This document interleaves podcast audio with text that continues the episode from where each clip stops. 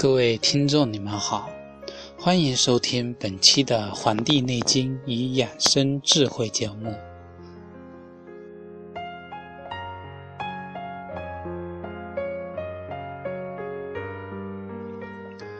那么，这期节目已经是我们距节目播出以来的第七十一期了。那么，回顾我们前面的七十七、七十期的节目啊，我们已经把《黄帝内经》的《素问》的两卷的内容全部给学习了一遍。那么，在这一期新的节目开始啊，我想通过啊之前我们学习的一些理论跟我们的实践啊相结合，能够给更多的听众一些。更加实用的一些知识。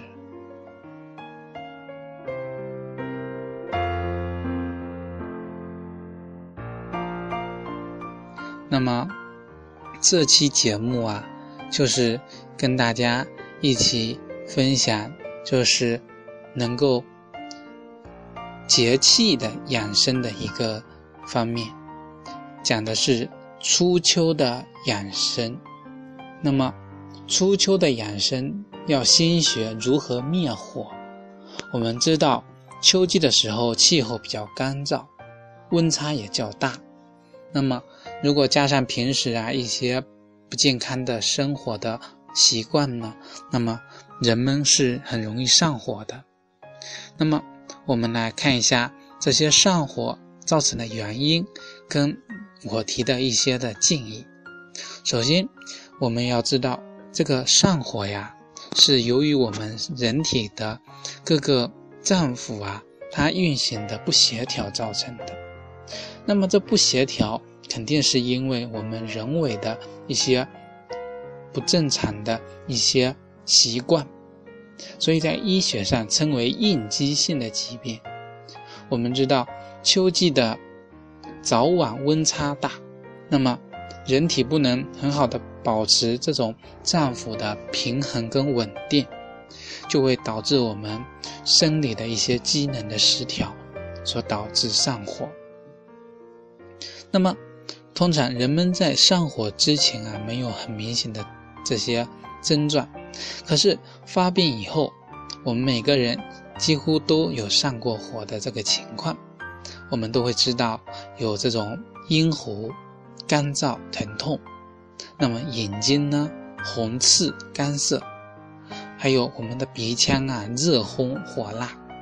我们把手啊放在这个鼻子上面，上火的人就能感觉出来呼出来的气啊，热烘烘的。还有啊，这个我们的嘴唇干裂，那么上火之后啊，食欲不振，大小便啊，我们的大便的排泄物呢比较干燥。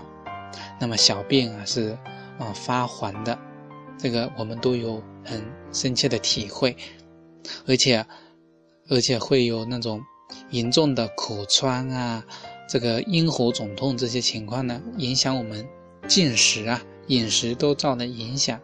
此外呀，一些爱美的女士啊，因为这种上火呢，会由于火气比较大，那么。长出这种红而且发痛的这个痘痘，那么给我们的这个生活呀、学习啊，造成了很多的不便。那么我们要如何去调整这种不正常的这个行为，然后使我们这些情况得到缓解跟恢复呢？那么首先，因为我们一些不正常的。一些行为习惯，那么，所以我们需要有一种正确的生活规律，能够做到按时的作息、定时的定量的进餐，不要因为赶时间而草草的吃完一顿饭，也不要因为饭菜过于丰盛而暴饮暴食。我们不能晚做，这是在《黄帝内经》中给我们讲到的。那么，我们。应该还应当有节制，有一种控制力，能够在活动的时候不要过度，也不要过量，要讲究适当。此外啊，要保住保证这种充足的睡眠。啊，现现代人很多人都喜欢熬夜。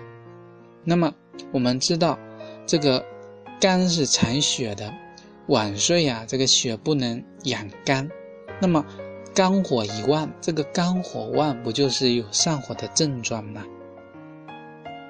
就因为我们的眼睛跟我们的肝是相通的，所以。晚睡的人、熬夜的人，目眼睛呀也是非常干涩的，也会是红赤的。那么这种情况跟我们的上火呀也是有关的，所以我们要保证充足的睡眠，以免过度的疲劳。那么抵抗力啊也会受到影响。此外啊，我推荐一些能够清火的一些食物，这些食物啊我们日常生活中都有。像新鲜的绿叶的蔬菜，黄瓜、橘子，啊，这个橙子，还有绿茶，这些都有很好的清火的作用。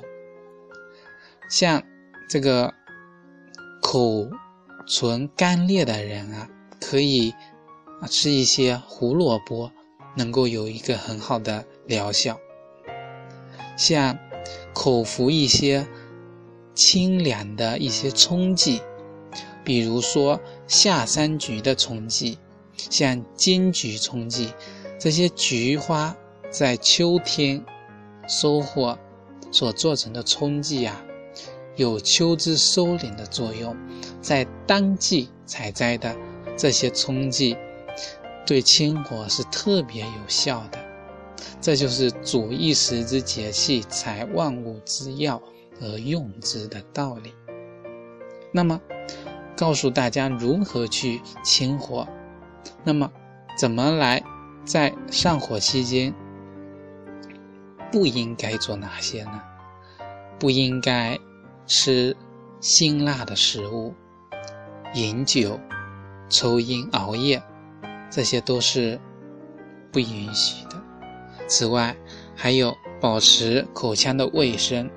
经常漱口喝水，我们知道喝水呀，其实就是一种清火的。在上火期间啊，特别要比平时喝多一点的水，但不能过度，过度容易浮肿。那么，如果我们上火的症状啊过于明显，一周以上还没有好转呢，我们就需要去请教大夫了。那么，不能随意给自己服用一些清火的药物，因为有时候自己的分病不清啊，反而会适得其反。那么，除了药物的这些作用以外呢，除了这种药物以外呀。还有就是，就是心理的这个调节。那么，如何进行心理的一种调节呢？这种情绪啊非常重要。那么焦躁的情绪啊，反而会火上浇油。所以，我们的如果心情啊舒畅。那么就有容易调节我们的火气。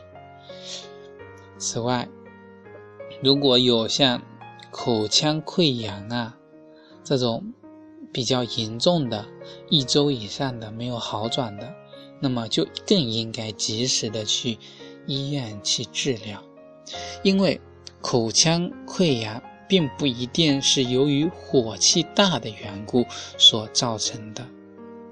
也可能是由于我们平时的一些不正确的一些生活的习惯啊，导致了一些口腔溃疡这些被病毒感染，也可能和激素遗传这些都是有关系的。那么，口腔溃疡呢，在我们现在的。一个医学的研究的方面啊，中医学的一个辩证的角度来看，是一种身体啊变弱的一个信号。所以出现口腔溃疡的时候，患者若同时感到身体乏力、疲乏，就更应该检查自己的营养摄入是否有均匀，身体的休息是否足够，并且补充足够的这种营养。所以这个是我们身体呀给我们一种提示，让我们更加的。注重自己的身体，更加的注重对自己的肉身的一种保持和关注。那么，感谢大家收听本期的《黄帝内经与养生智慧》节目。那么，我们开通的 QQ 群的这个平台已经挺久了。那么也有很多喜欢养生类的这些知识的听众啊，也加入到我们群。如果还有不知道我们群号的呢，我可以在这里跟大家说一声，是二五七五八六幺八八，二五七五八六幺八八。那么欢迎喜欢中医的。朋友跟热爱中医的朋友能够加入到我们的交流的群中，一起探讨知识。感谢大家的收听，咱们下期再会。